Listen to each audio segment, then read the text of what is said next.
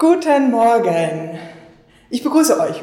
Und heute bin ich etwas merkwürdig unterwegs, eigentlich philosophisch könnte man meinen. Ich habe mir nämlich Gedanken über Veränderungen gemacht. Und da habe ich mir überlegt, was das alles so belangt und betrifft.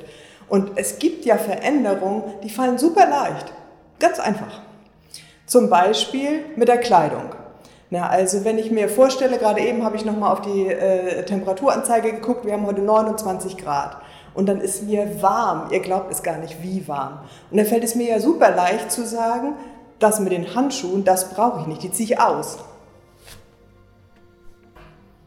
Das fühlt sich schon mal viel besser an, den anderen kann ich auch noch mal gleich ausziehen. Das ist eine ganz leichte Veränderung. Ich kann sagen, wenn mir warm ist und ich habe was an, was ich ausziehen kann, dann kann ich das ja machen. Na, und dann geht das ganz leicht vonstatten und dann denke ich, ach, die Jacke, die werde ich auch ausziehen, die brauche ich ja nicht. Die ist ja überflüssig. Warum fällt mir das so leicht? Es ist unmittelbar sinnvoll, kann man schon mal sagen. Ich habe einen sofortigen Nutzen, weil mir jetzt etwas leichter wird, weil ich jetzt den Eindruck habe, okay, so äh, kann ich schon mal besser aushalten. Und ich habe ja auch langfristig überhaupt nichts Nachteiliges davon. Also wenn das Sinn macht, wenn es sofort gut ist und auch langfristig keinen Nachteil hat, dann ist eine Veränderung ganz, ganz einfach. Außer vielleicht die Mütze. Das fällt mir jetzt schwer, die Mütze abzunehmen. Dann denke ich natürlich, wie sehe ich denn aus? Hier ist ja kein Spiegel. Und ähm, ich könnte ja die Mütze vom Kopf reißen und dann ist meine Coiffure total derangiert und dann mache ich einen schlechten Eindruck. Schlechten Eindruck will ich ja nicht machen. Also überlege ich schon mal, ob ich den Deckel vielleicht aufbehalte. Außerdem, in Corona-Zeiten weiß man ja nie, überall werden immer die Fenster aufgerissen. Ich könnte einen Zug bekommen und krank werden und dann könnte ich sagen, sicherheitshalber behalte ich die Mütze auf. Vielleicht noch 30 Sekunden. Und dann fällt mir auf, nein, das ist ja jetzt so nachteilig, ich habe vielleicht so ein paar windige Gründe, warum ich das aufbehalten sollte, aber eigentlich ist es bekloppt. Und am liebsten will ich ihn sofort vom Kopf haben. Deswegen riskiere ich das, egal wie die Frisur aussieht, und nehme sie ab, weil es mir dann besser geht. Was soll das ganze Gerede? Was soll dieses Getütel mit den Veränderungen?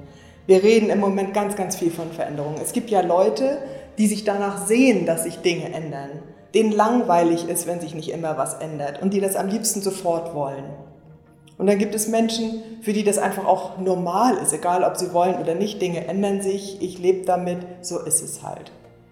Und es gibt Leute ganz auf der anderen Seite, die sagen, das Schlimmste, was mir passieren kann, ist, wenn sich was ändert. Das will ich nicht. Und ich gehöre je nachdem, um welches Thema das geht, mal zu der einen, mal zu der anderen Gruppe. Viele von euch wahrscheinlich auch. Da gibt es Sachen, die will ich nicht aufgeben, am liebsten niemals, nie nicht. Und da gibt es Dinge, die möchte ich verändert haben. Und je nachdem habe ich meine Argumente. Und komischerweise stelle ich fest, dass andere Menschen das anders sehen. Tja, das könnte ein Problem sein. Ich habe zu diesem Stichwort, zu dem ich jetzt keine Lösung mitbringe, drei Bibelverse mitgebracht. Und dann könnt ihr selbst darauf rumkauen und überlegen, was das wohl bedeuten mag. Das geht los. Nummer eins. Gott ist derselbe gestern, heute, morgen. Jesus Christus heißt es im Bibeltext aus Hebräer 13, Vers 8. Jesus Christus ist derselbe gestern, heute und in Ewigkeit.